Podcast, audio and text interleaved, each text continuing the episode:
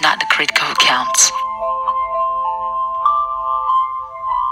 Not the men who point out how the strong man stumbles, or where the dear of deeds could have done them better. The credit belongs to the man who is actually in the arena, whose face is marked by dust and sweat and blood, who strives valiantly,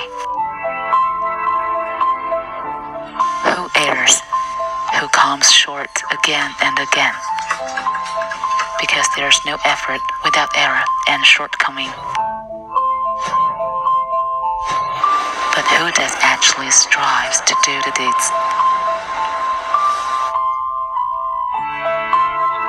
Who knows great enthusiasms, the great devotions?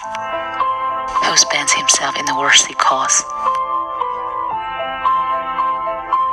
Who at the best knows in the end the triumph of high achievement?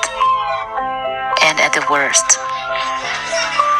if he fails, at least fails while daring greatly.